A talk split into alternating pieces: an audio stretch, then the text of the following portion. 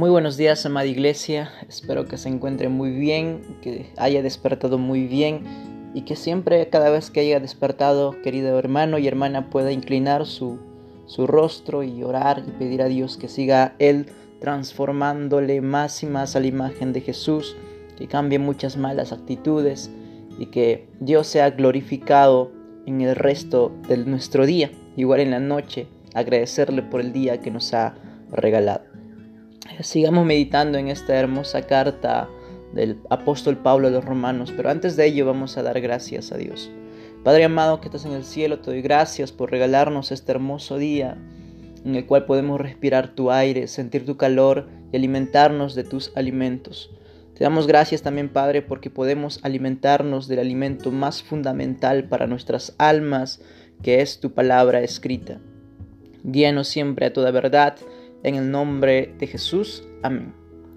Muy bien, querida familia, en estos días estuvimos hablando acerca del corazón del hombre, de lo que es lo que hay dentro del corazón del hombre y, vemos que el apóstol Pablo empieza a enseñar citando al Antiguo Testamento y citando lo que y, escribiendo realmente lo que Dios quiere decirnos. Cuando leamos esta carta, no leamos lo que el apóstol Pablo dice, sino lo que Dios nos está diciendo a nosotros y a los romanos.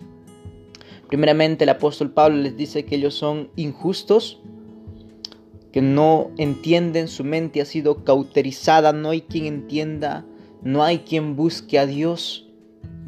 Todos se desviaron, se hicieron inútiles y empieza a hablar acerca de su corazón lleno de maldición, su boca, su garganta, sus pies se apresuran a derramar sangre, eh, no conocieron el camino de paz y después el día de ayer hablamos que no hay temor de Dios delante de sus ojos, que no toman en cuenta a Dios y es por eso que viven como viven.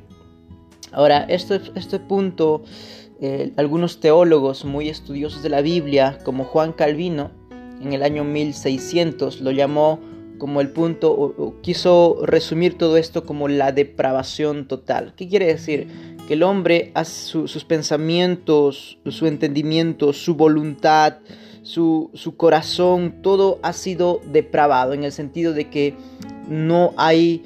Eh, que ha, perdido todas las facultades y, el pecado, que el pecado ha dañado todo lo que es y no tiene la capacidad de entender, de buscar, de conocer a Dios.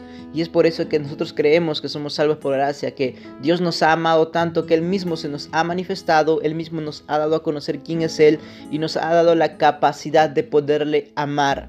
Sin, eso no podríamos amarle a Dios. Entonces, esto es la condición del hombre.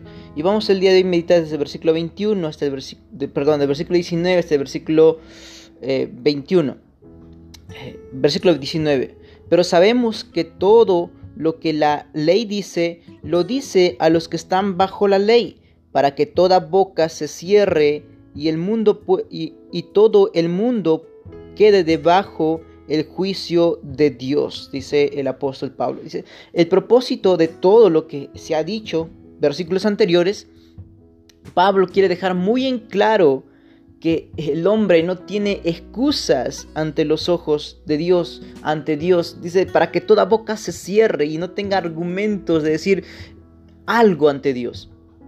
El versículo 20, ya que por las obras de la ley ningún ser humano será justificado delante de él, porque por medio de la ley es el conocimiento del pecado.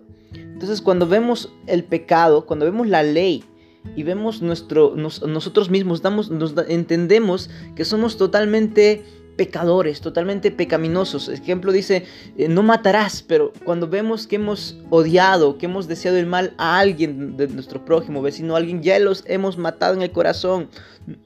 No codiciarás la mujer de tu prójimo cuando ya has visto a una mujer con lujuria y ya la has codiciado, ya has, fornicado con ella. No, tomarás el nombre de Dios en vano. Entonces nosotros cuando hablamos, eh, tomamos el nombre de Dios en vano, lo hemos hecho varias veces. Y hemos quebrantado esos mandamientos y hemos quebrantado todos los mandamientos. Entonces la ley nos da a entender nuestra condición, nuestro corazón, cuán pecadores somos. Y el apóstol Pablo quiere que entiendan los romanos como los judíos, como los gentiles, como nosotros, que todos estamos bajo la ira de Dios, que no hay justo y no tiene excusas ante los ojos de Dios. Y, es por eso que nosotros nos podemos presentar a Dios no por nuestra justicia. Y después, más adelante, desde el versículo 21 hacia adelante, empieza a hablar de la justicia que es por medio de la fe en Jesucristo. Meditemos un poquito en el versículo 21.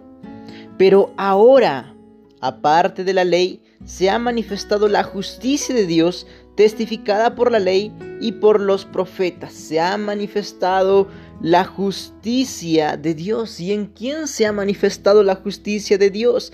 En Jesucristo que ya se había hablado desde antes, desde el Antiguo Testamento, de, los profetas se hablaba acerca de Jesucristo. Y vemos el versículo 22 dice, la justicia de Dios por medio de la fe en Jesucristo para todos los que creen en Él, porque no hay diferencia y empieza a hablar acerca de esta justificación, que nosotros los que hemos creído en Jesús somos justificados, declarados justos ante los ojos de Dios, no por nuestras propias fuerzas, por nuestra propia obra, por nuestra mente, por nuestra voluntad, no por nosotros ni por nuestro conocimiento, sino por lo que Cristo Jesús hizo en la cruz del Calvario por nuestros pecados. Somos declarados justos y empieza a explicar toda esta justicia, todo el versículo, desde el versículo 21. Después más adelante pone ejemplo a Abraham para que podamos entender con claridad este evangelio que es de a través de Jesucristo. Querida familia, sigamos meditando más en esta carta y no solamente en esta carta, sino en otras cartas más. Le animo con todo mi corazón a que podamos seguir eh, conociendo más. Oremos, Padre amado que es en el cierto y gracias por regalarnos este hermoso día.